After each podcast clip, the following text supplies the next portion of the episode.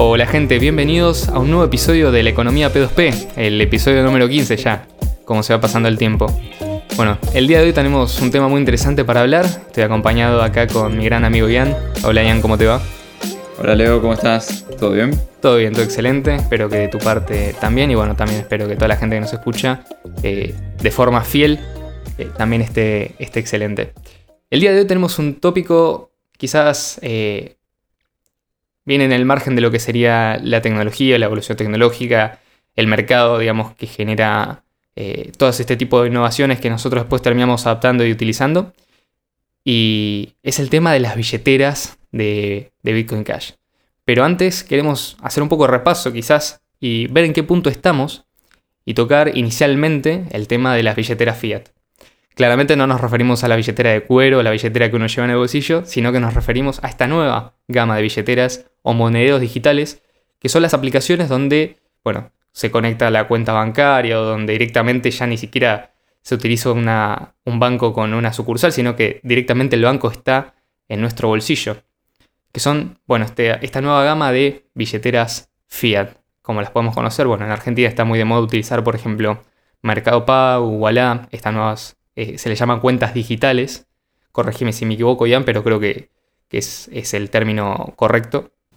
Sí, sí, son cuentas digitales, bancos digitales, fintech también son. Sí, básicamente son estas, digamos, como nuevas empresas en el mercado financiero, viste, que vienen a, competir o, a combatir a los eh, bancos tradicionales, pero nunca compiten contra el Estado, digamos. Es como que el marco regulatorio está ya marcado, está bien delimitado y dentro de ahí se permiten ciertas innovaciones, pero nada mucho más allá que vaya, digamos, contra la, digamos, soberanía nacional o la monetaria. Ah, por cierto, el día de, eh, bueno, esta semana anunciaron, por si nos están escuchando después, avisamos, esta fue la semana en la que se anunciaron los nuevos billetes, así que genial, el Estado ya avisó que va a seguir emitiendo y que va a seguir habiendo inflación y la mejor excusa para poder cambiar todos los billetes que tenemos es poner otros billetes nuevos. Así que, bueno, esa es una nueva forma de dinero fiat, pero pensemos, Dentro de todo, imprimir dinero, utilizar, digamos, papel, tinta, tiene un costo, o sea, no es gratis. Sin embargo, con estas nuevas billeteras eh, digitales, vamos a tener, digamos, inflación instantánea directamente. Podemos poner, no sé, 100 mil millones de pesos en la economía, así, tipo, literalmente apretando un botón, sin gastar muchas energías. Y para los usuarios esto se lo vende como, bueno, vas a tener más conveniencia, ahora puedes ir y pagar en cualquier lugar pagando con el mismo código QR, vas a poder utilizar esta tecnología que te facilita o te simplifica la vida y ya tenés todas las cuentas en un solo lugar. Y nosotros simplemente eh, estamos ahí para ayudarte a vos. ¿Viste? No, sabes muy bien cuál es nuestro modelo de negocio, te dice, pero vos créenos que tenemos en, en nuestro corazón las mejores intenciones para con vos. Sin embargo, ¿qué conllevan estos beneficio, se podría decir, o esta comodidad? Bueno, principalmente la más obvia, Know Your Customer, KYC, o simplemente verificación de la identidad. Es decir, vos no podés acceder a este tipo de tecnologías si no tenés un celular y si no vinculas una cuenta digital con tu identidad real. Sí, inclusive esto, lo que pasa es que las billeteras de dinero fiat hoy en día, las, estas cuentas digitales, todo este tipo, ya están como... Em, están fusionadas con el Know Your Customer, o sea, con esto de conocer a tu cliente, el anti-lavado de dinero, eh, ya está tan automatizado que primero no puedes loguearte sin eh, conocer a tu cliente, o sea, sin foto tuya, foto tu DNI, mira para arriba, mira para abajo, sacar la lengua, decir una frase, todo tipo de cosas.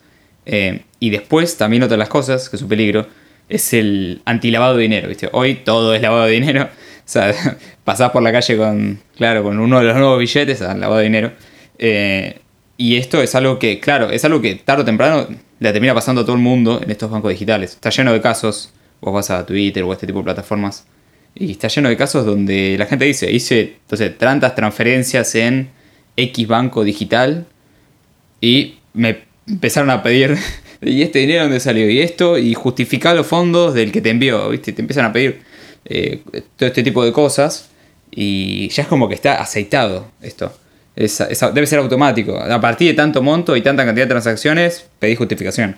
Eh, y, la vara puede ir bajando. En un momento te van a pedir, ¿y por qué compraste este café? Porque tenía sed, pero te, realmente, o sea, ¿Viste? Pueden empezar a.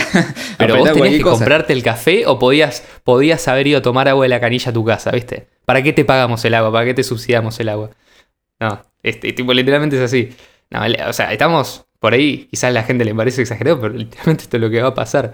Es más, eh, pensalo de esta manera.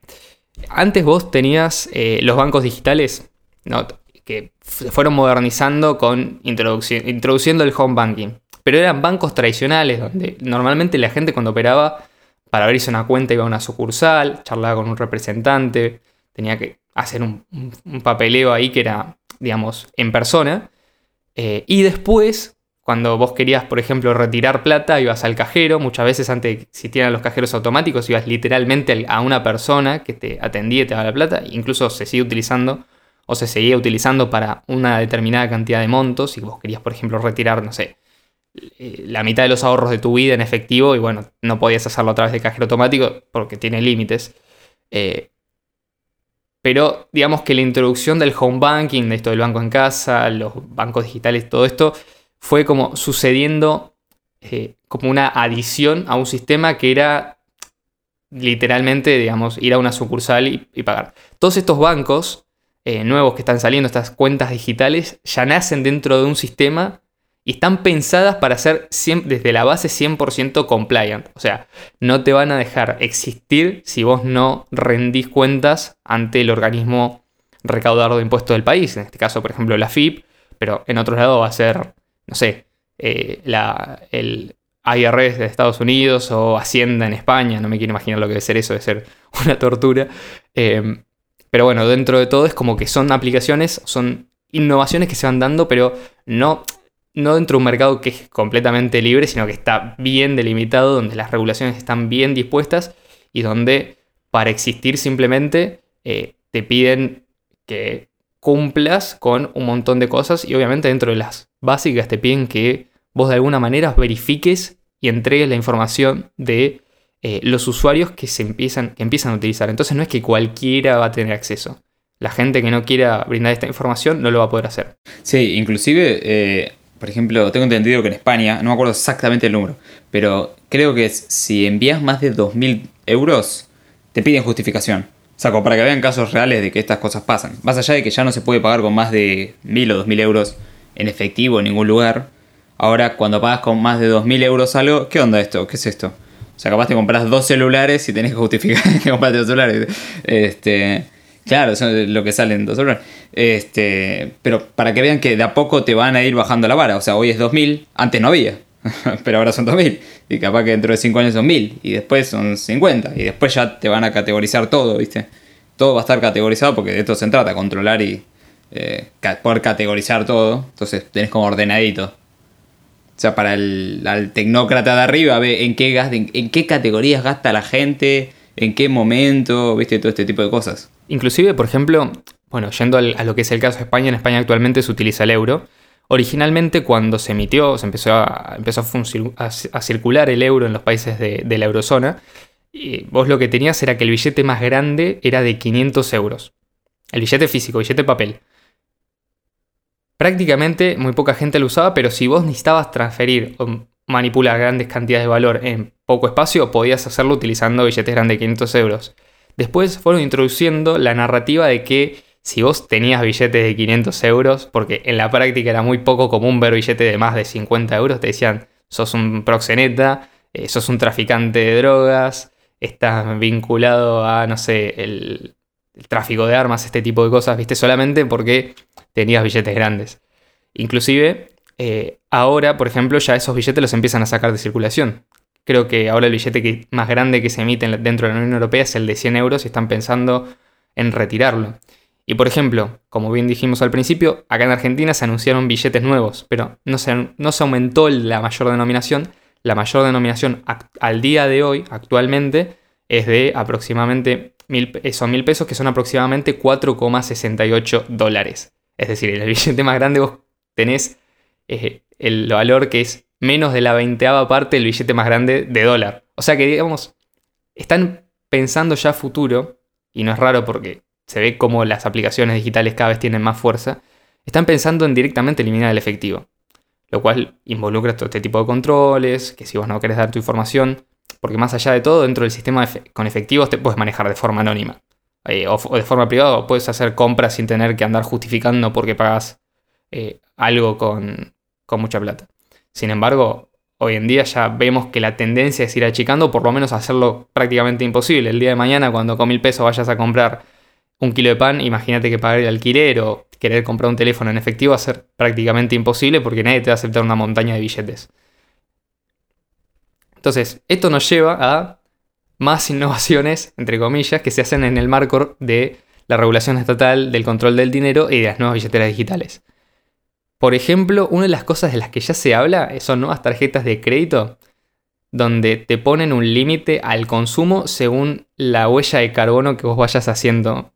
O sea, si por ejemplo, no sé, cargaste, no sé, 100 litros de nafta en un mes, por ejemplo, ya no puedes cargar más porque significa que estás consumiendo demasiada nafta, con lo cual estás generando demasiada contaminación y por lo tanto tenés que parar el consumo de nafta, te congelan la tarjeta hasta que, no sé, cumplas una determinada cuota o hagas acciones que reviertan esa huella de carbono. Bueno, eso ellos ya saben cómo sacar esa cuenta. Sí, también inclusive em, ahí se, está laburando, creo que Mastercard estaba laburando en un sistema de cobro por reconocimiento facial, no estoy equivocado. Eh, bueno, esto ya es algo que lo tienen. Por ejemplo, sí, sí, en China Alipay lo tiene. Vos podés ir y pagar con la cara. Eh, en vez de QR, ya está, el QR ya aburrió, ahora es con la cara. o sea, eh, no sé cómo haces con el barrijo, te lo tenés que bajar y. Pero. Pero sí, te hacen, te hacen pagar con la cara.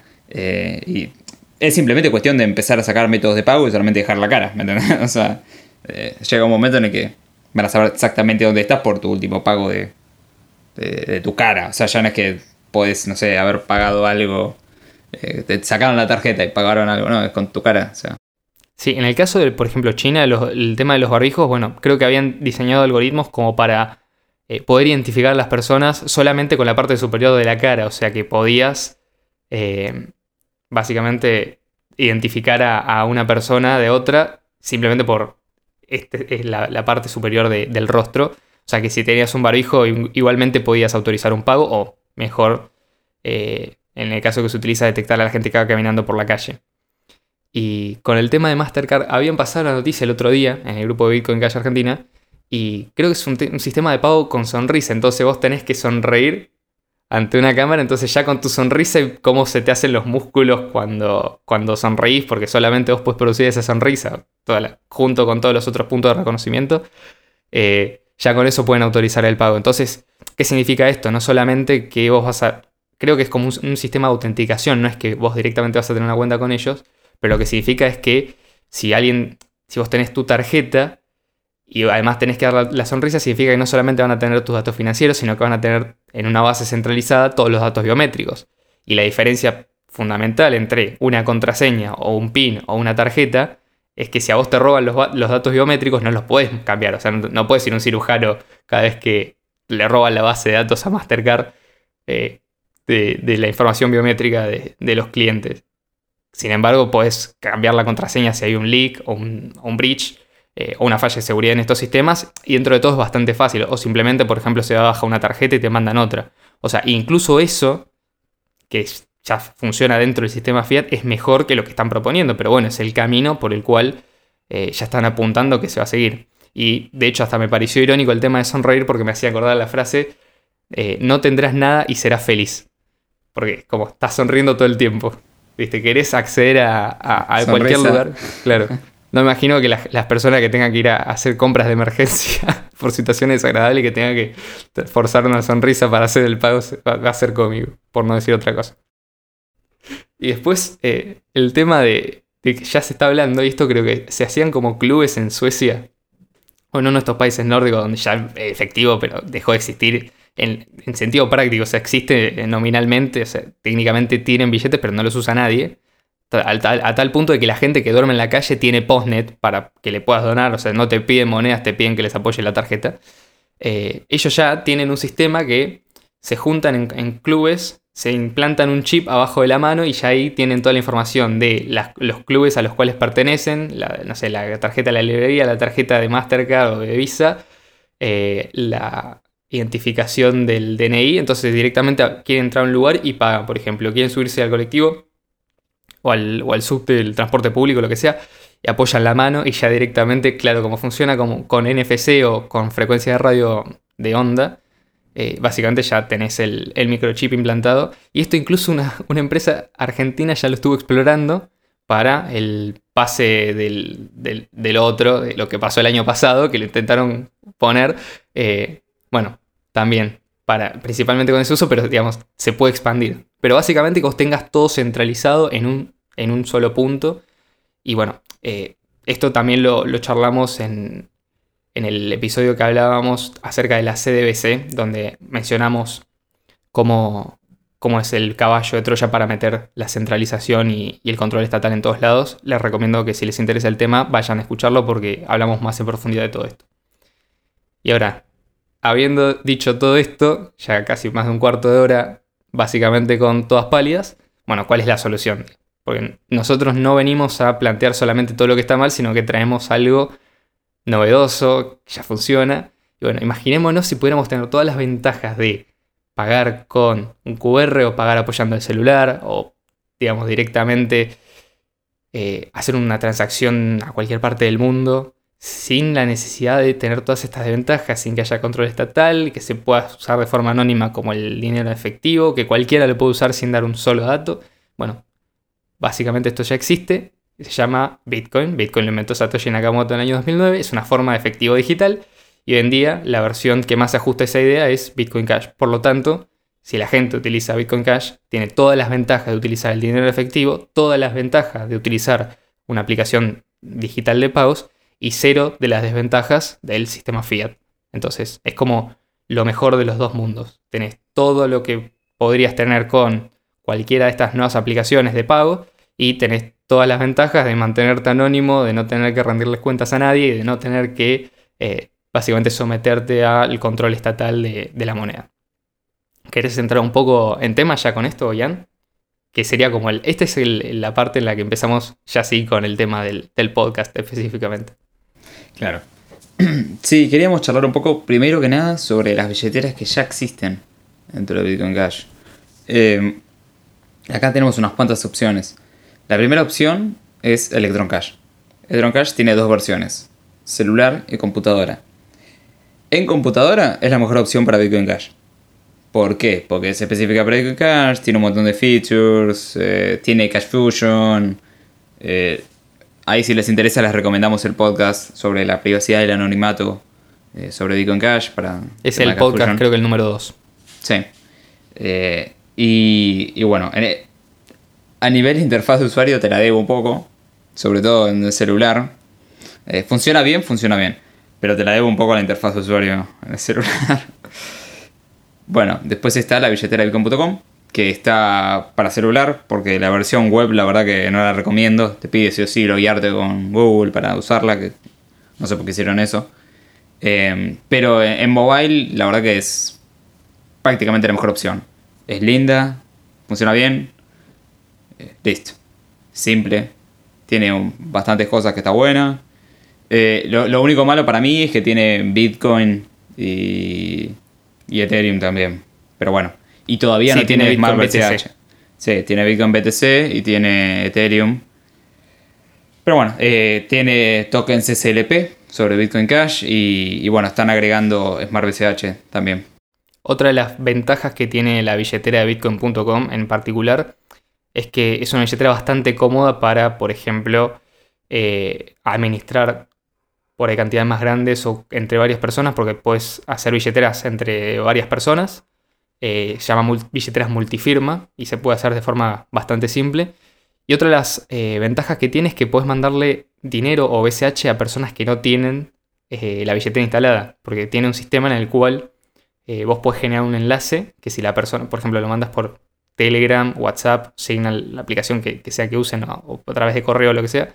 Y la persona cuando toca en el enlace automáticamente eh, se le descarga la aplicación y cuando se le descarga la aplicación recibe el balance.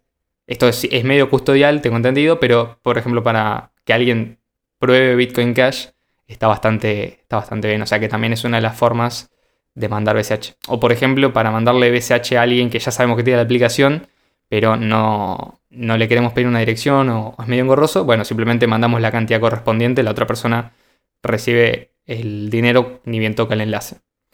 Asegúrense de compartir el enlace con una sola persona porque la primera que lo recibe eh, y la primera que lo, abre se queda con el dinero. Claro, es bastante, bastante obvio eso, pero eh, después funciona, funciona perfecto. Y si no, obviamente tenés la forma tradicional que es le pedís una dirección y mandas directamente usando, usando eso.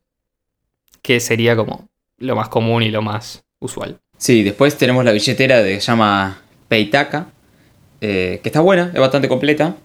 tiene también un par de, se la siente como torpe en algunos momentos. Por ejemplo, la parte de deslizar y pagar, al momento de pagar o de hacer una transacción, es mucho más fluida en la billetera Bitcoin.com que en Paytaka. A día de hoy, esto capaz que en un año bueno, cambia, ¿no? Capaz lo digo y sale una actualización, ¿viste? Me suena el teléfono ahora eh, y lo cambian.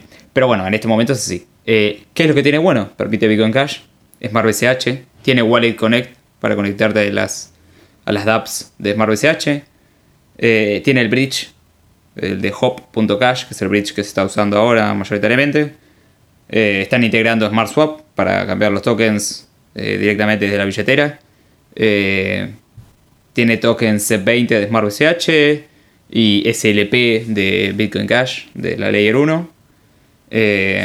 tiene, tiene un sistema tipo como si fuese una especie de Rappi, pedido ya, Globo, todos estos sistemas de mensajería tipo Uber Eats eh, pero me parece que no está funcionando. O por lo menos a mí la billetera no me muestra la opción. O sea, está, pero no me deja tocarla. Eh, pero entiendo que están trabajando en eso. Eh, está, bastante buena. Le faltaría así también un par de, lijarla un poquito y queda bastante bien la billetera. funciona también bien con pesos, igual que las, que las dos anteriores. la recomendamos. Después también hay una que se llama Zapit con Z. Z-A-P-I-T Básicamente Zapit es una billetera, todavía no funciona bien con pesos. Está buena, está linda. Eh, te dan como recompensas. O sea, vos pagás algo con Bitcoin Cash y te, te regalan de sus tokens como recompensa. Eh, y hay incentivo por usar la billetera. Y están agregando una especie, están trabajando una especie de P2P, estilo local cryptos, pero directamente integrado en su billetera. Eh, lo cual está bueno. Y bueno, esas son básicamente las opciones. Para computadora Electron Cash y después para teléfono todo el resto de las opciones. No sé si tienes algo que comentarle sobre esto. Sí, con respecto a todas estas opciones, si les interesa escuchar un poco más por ahí en profundidad sobre las distintas variantes o formas que tienen para guardar o custodiar Bitcoin Cash sin utilizar un tercero, fíjense que en ningún momento nosotros recomendamos utilizar una billetera del estilo, no sé, Binance o un exchange, porque no son billeteras propiamente dicho, vayan al episodio 4 que hicimos, que se llama Cuidando tus BCH, en el cual hablamos en profundidad acerca de la diferencia entre billeteras custodiales y no custodiales. Damos algunas recomendaciones acerca del uso de Bitcoin Cash de forma autónoma. Eh, y ya directamente ahí pueden complementar un poco la información que acabamos de dar. Y otra cosa que también es un detalle, por ahí menor y solamente aplica para Argentina, solamente al día de hoy Electron Cash, la billetera de bitcoin.com y Peitaka tienen el tipo de cambio bien, que es a lo que se refería Jan cuando decía que andaba bien con pesos argentinos. ¿Por qué? Porque básicamente en Argentina el Estado dice que el dólar vale la mitad de lo que realmente vale, entonces todas las aplicaciones, claro, sí, es ridículo, todas las aplicaciones eh, te dejan el... Te, muestran la mitad del, valor que realmente vos tenés, entonces para pagar o para cobrar es un, es un bodrio, es un quilombo, le diríamos acá. Así que eh, directamente les recomendamos que si van a utilizar una o si no se manejen en dólares y no van a tener problema con ninguna porque todas esas toman el, valor del dólar bien. Eh, pero básicamente sería eso, es como tener ese detalle, ese detalle en cuenta. Si quieren saber cómo se configura, si no encuentran la opción, de última se meten en el grupo de Telegram de, Bitcoin Cash Argentina, que es arroba BCH Argentina, y preguntan y les vamos a guiar para, configurarla, pero suele ser bastante intuitivo porque uno se mete en la configuración de, la billetera y ya le aparece la opción. Entonces, ya entraríamos un poco a el tema de, bueno, estas son las billeteras que tenemos hoy en día. ¿Pero se puede hacer mejor? Sí, se puede hacer mucho mejor. Y acá nos vamos a poner un poco en soñadores barra futuristas, porque queremos pensar, bueno, ¿cómo van a ser las billeteras de Bitcoin Cash el día de mañana? ¿O qué les falta a las billeteras que existen actualmente para poder ser no solamente más utilizadas, sino más cómodas para el usuario y que obviamente a la par que aumenta la adopción, aumenta la facilidad de usar Bitcoin Cash. No, no queremos que la gente tenga que hacer un curso de, cómo funciona la blockchain para poder usar Bitcoin Cash, de la misma manera que no, hay que hacer absolutamente nada para pagar con efectivo. Vas y pagas y listo. Bueno, si podemos replicar esa, esa facilidad desde una aplicación, desde una billetera de Bitcoin Cash, excelente, porque significa que, hicimos todo bien y después lo único que queda es laburar en adopción ya el tema del uso o la facilidad está completamente resuelto. ¿Quieres empezar, Jan, con el tema? Sí, queremos aclarar que eh, obviamente la dificultad de usar una billetera cayó en picado desde que salió Bitcoin 2008-2009. O sea, obviamente eh, ha, mejorado muchísimo, pero bueno, nos da un par de detalles que nos gustaría que, que vayan apareciendo. Aclaramos que todo esto es. Eh, que creemos que también puede llegar a pasar. Sí, aclaremos que todo esto es completamente subjetivo y parte de nuestra propia opinión. Simplemente ustedes pueden tener otras consideraciones. Crítica constructiva también, si quieren. Exactamente. Mm. Sí, es como si yo pudiera crear una billetera para mí. Bueno, esto sería lo que tendría, básicamente. Cada uno tiene la suya, pero bueno, esta es la, la que llegamos en común con Leo, ponele. Eh, bueno, lo primero es que la billetera que tiene que ser simple y linda. O sea, no puede ser un, una revista llena de publicidad. Tiene que ser una, billetera simple y linda. Eh, hay muchos modelos de billeteras que, son así, andan bien. Eh, eso, dentro de todo, se ha logrado. Tal vez se podrían aliviar un poco más, o sea, que sean un poquito más simples y un poquito más lindas. Linda, por ejemplo, la de, es linda. tal vez podría ser poquito más simple. pero en eso, la verdad que está bastante bien. El resto le falta un poquito en esto. Eh, si quieren, lo vamos contrastando contra las aplicaciones que hoy en día tenemos, eh, como para que más o menos se imaginen qué es lo que nos gustaría. Después, bueno, algo que es, que es interesante es tener tu balance de Bitcoin Cash y de Smart BCH integrado. O sea, vos tengas un balance único y este balance único lo que tenga es... Eh, o sea, vos, vos, por ejemplo, a vos te diga que tenés un Bitcoin Cash. Capaz vos tenés 0.4 en Smart BCH y 0.6 en la Layer 1 de Bitcoin Cash. Pero que para vos usuarios es distinto. O sea que al momento de realizar un pago, o sea, yo por ejemplo tengo todo mi balance en, Smart BCH, porque lo estoy invirtiendo en algo de DeFi. Entonces cuando pago, automáticamente retira, hace el, bridge, o sea, el, puente hacia BCH y paga con BCH. Eh, eso sería lo óptimo. Digamos que vos tampoco estés preocupado por dónde des exactamente, sino que sea a través de tu uso que se va colocando eso sin nunca perder la custodia, obviamente.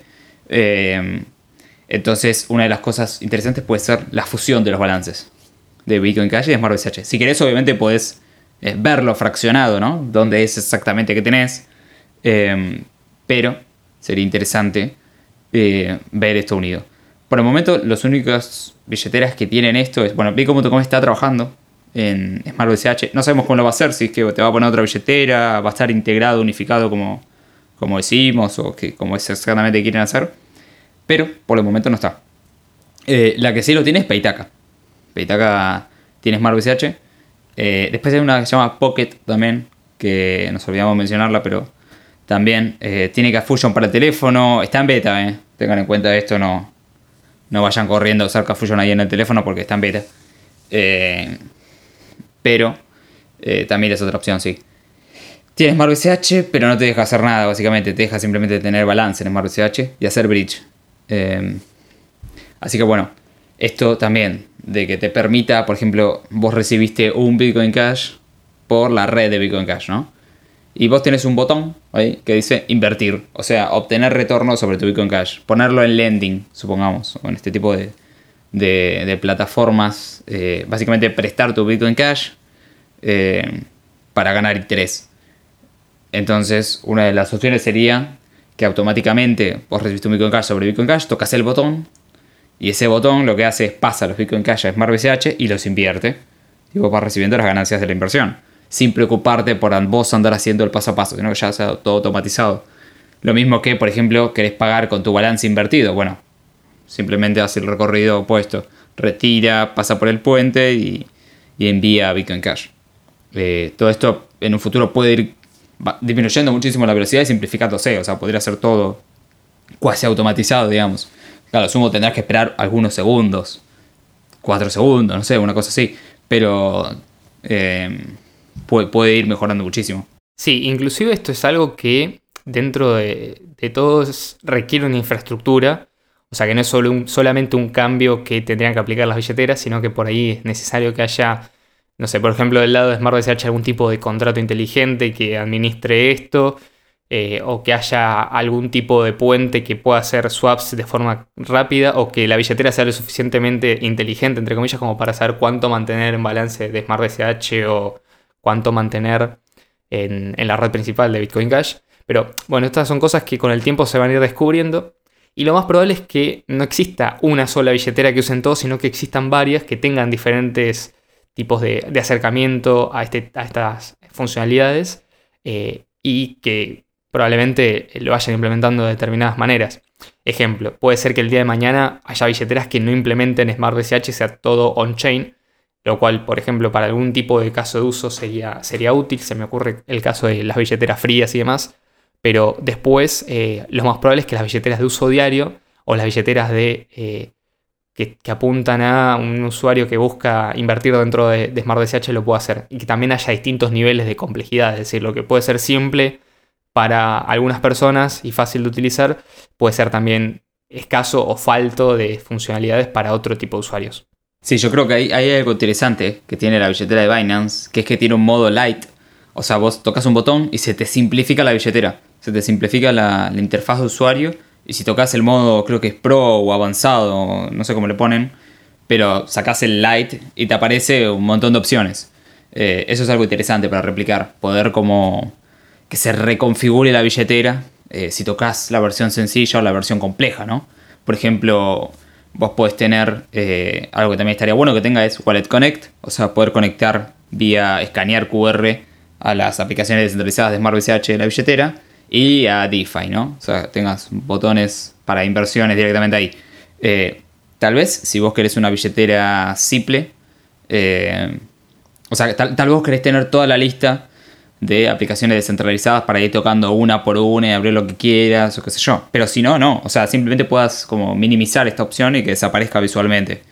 Y tal vez después ampliar la vía configuraciones o medio que vos la puedas personalizar la aplicación, ¿no? O sea, que puedes ir acomodando como a vos te gustaría y no que sea tan por defecto. Pero esto de simular el modo simple y modo complejo sería algo interesante también. Em, otra cosa que nos gustaría es esto que está trabajando la gente de Zapit, el P2P integrado. Esto de billeteras que ya la tienen, por ejemplo, Blue Wallet, del lado de, BTC, esto lo tienen, creo que lo tienen con Hodl Hodl, eh, pero podríamos hacer algo similar con, con local cryptos, por ejemplo. O sea, que tu cuenta ya esté como ligada al P2P y vos tenés las órdenes de compra y de venta y bueno, te llegan notificaciones a la propia aplicación. Eso es algo muy interesante que está bueno, eh, porque tenés la, puerta de entrada y salida directamente de la aplicación. Eh, esto es cierto que la Digo lo tiene, pero bueno, tenés un, botón que lo abrís y en realidad te abre la página, te abre la página de Local Cryptos desde la billetera, te tendrías que loguear y qué sé yo. Pero podría ser un poquito más, más bonito, como lo tiene la gente de, Blue Wallet, que en eso la verdad que es un, un buen eh, otra cosa, por ejemplo, sería poder congelar, es algo interesante, tu balance de BCH en dólares. Eh, ¿Esto cómo? Bueno, hace un tiempo había un proyecto que se llama AnyHedge, que ahora lo cerraron y van a abrir esto que se llama BCH Pool, me parece eh, pero en Smart BCH, con la última actualización que ya se activó, en el cual es mitad Proof of Stake, mitad Proof of Work, eh, la parte de Proof of Stake va a permitir a los stakers poder generar, lo simplifico, un, token que en realidad es, por ejemplo, el equivalente a 500 dólares. la, idea de esta opción es que vos no tengas que cambiar tus BCH por un stablecoin, sino que vos digas frizar en dólares mi cantidad de Bitcoin Cash. Entonces Bitcoin Cash fluctúa, vos tu cantidad de Bitcoin Cash fluctúan, pero el valor en dólares se mantiene. Entonces, si vos, por ejemplo, tenés 500 eh, dólares frisados, eh, es X cantidad de Bitcoin Cash. Si Bitcoin Cash sube de precio, tenés menos Bitcoin Cash. En cantidad. Si baja de precio, tenés más en cantidad. Pero vos en dólares estás siempre en 500. Entonces, si vos vas a pagar algo de 100 dólares, pagas 100 dólares en el momento al equivalente que dé en Bitcoin Cash porque vos tenés el equivalente a 500 dólares. Eh, eso sería una opción muy interesante que se está laburando bastante. Eh, no sabemos cuándo va a poder salir, pero es algo que seguramente termine saliendo. Estaría bueno que esté bien integrado. O sea, al, lado del botón de invertir, tiene que tener el botón de congelar en dólares.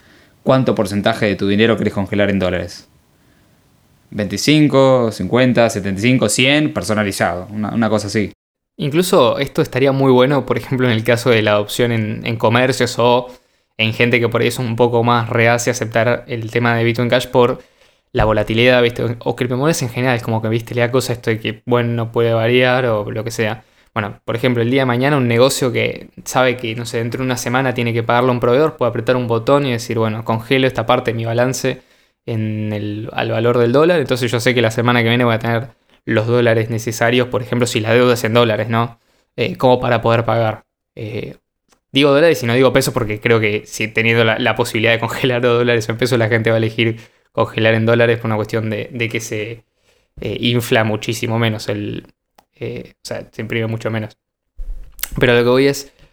esto está buenísimo para la, la adopción en locales.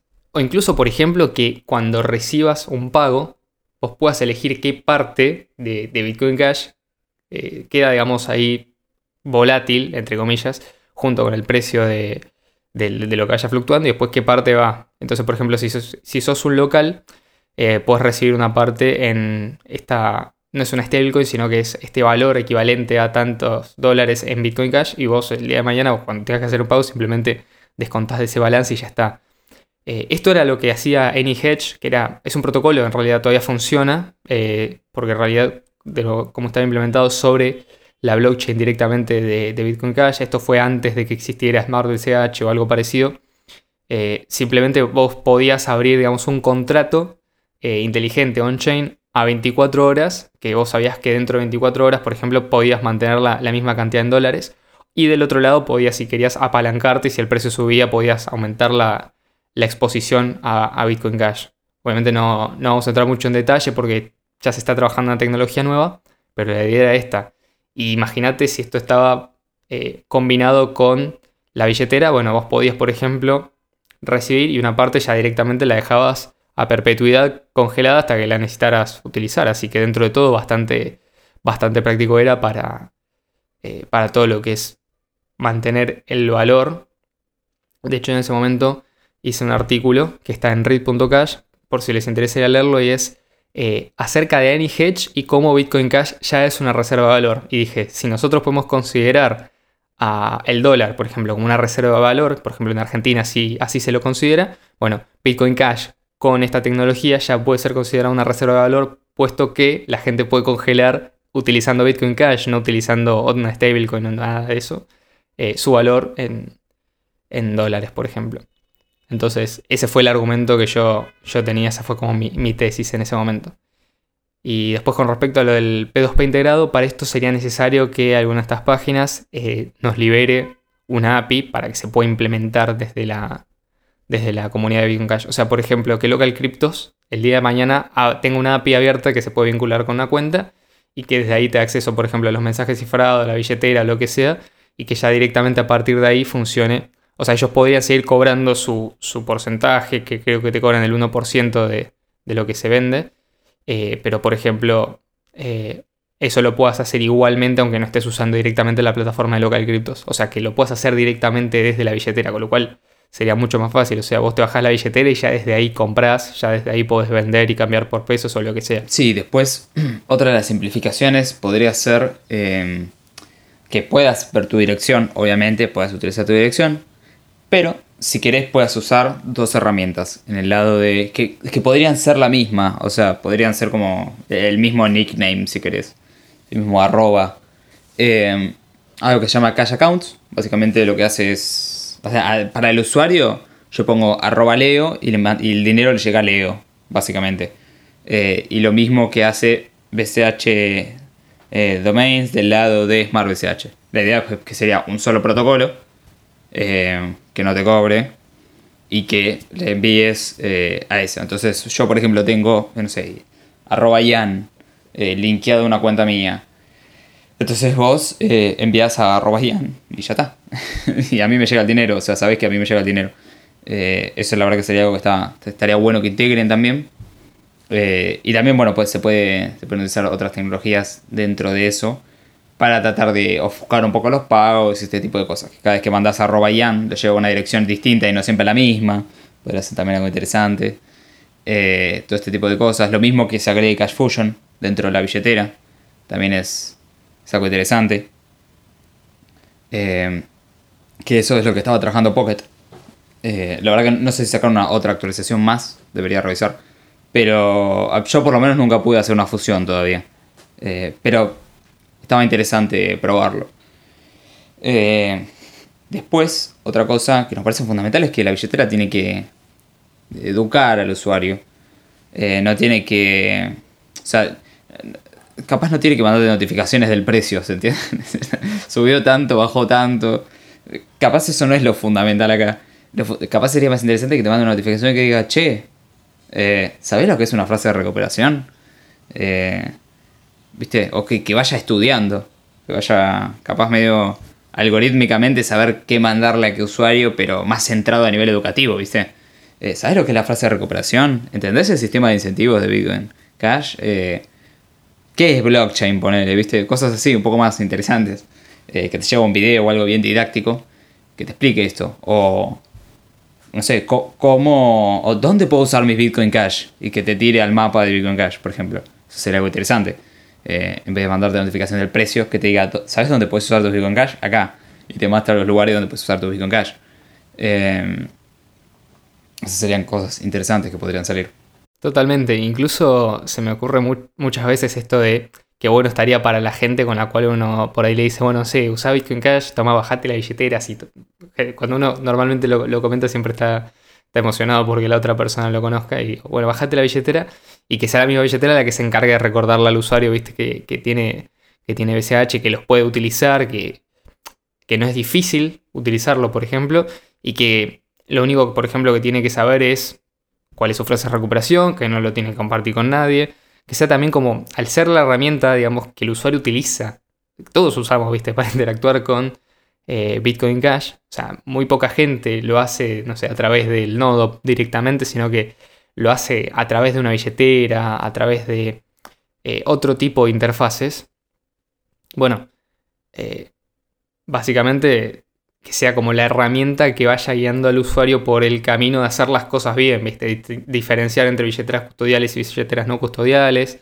O se me ocurre, por ejemplo, que una vez por semana y cada vez con un plazo más, largo, te diga, ¿te acordás tu frase de recuperación? Entonces el usuario tiene que colocar su frase de recuperación, que no tiene por qué memorizársela, sino que la puede tener anotada en un lugar seguro. De nuevo, el episodio 4, cuidando tu BSH.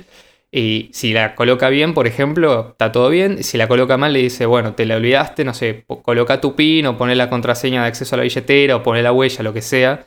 Y ya directamente te la muestra y te la, te la hace copiar de nuevo, ¿viste? Pero es como que se va dando cuenta la billetera que es lo que necesita el usuario. Sí, obviamente que esto sea personalizable, ¿no? Por los usuarios.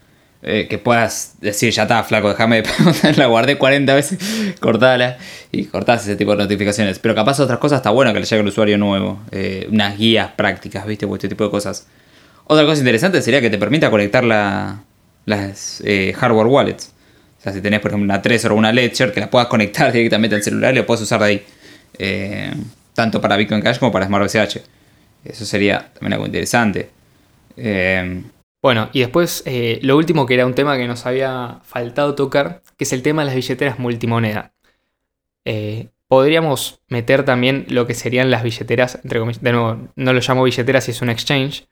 Eh, en general todo lo que sea no custodial, pero que sea multimoneda, como por ejemplo creo que es el caso de Coinomi, Bread Wallet, Exodus, está bien, por ejemplo, pero no por ejemplo, interactuando con Bitcoin Cash no se va a tener la experiencia completa. O sea, puede ser que a lo mejor el nodo de ellos no está optimizado, entonces el pago tarda un poco más, o tarda en mostrarte en balance, o la, billetera es pesada y lenta simplemente porque tiene 200 millones de moneda, eh, o te muestra siempre la misma dirección y te incentiva a reutilizar direcciones.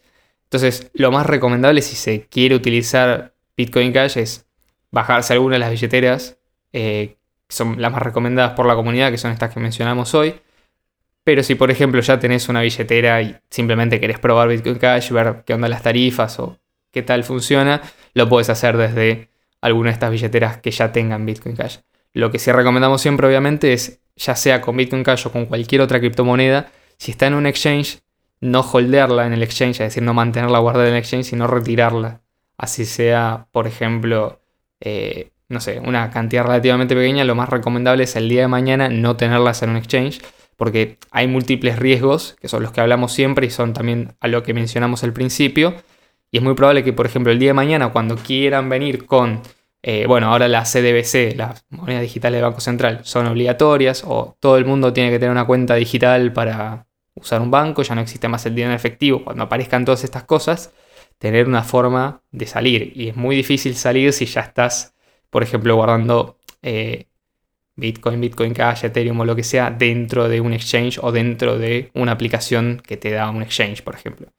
Eh, que son, no sé, estas aplicaciones que utilizan tarjetas que te permiten comprar y vender criptomonedas dentro de, esa aplicación, ¿viste? pero que no son realmente...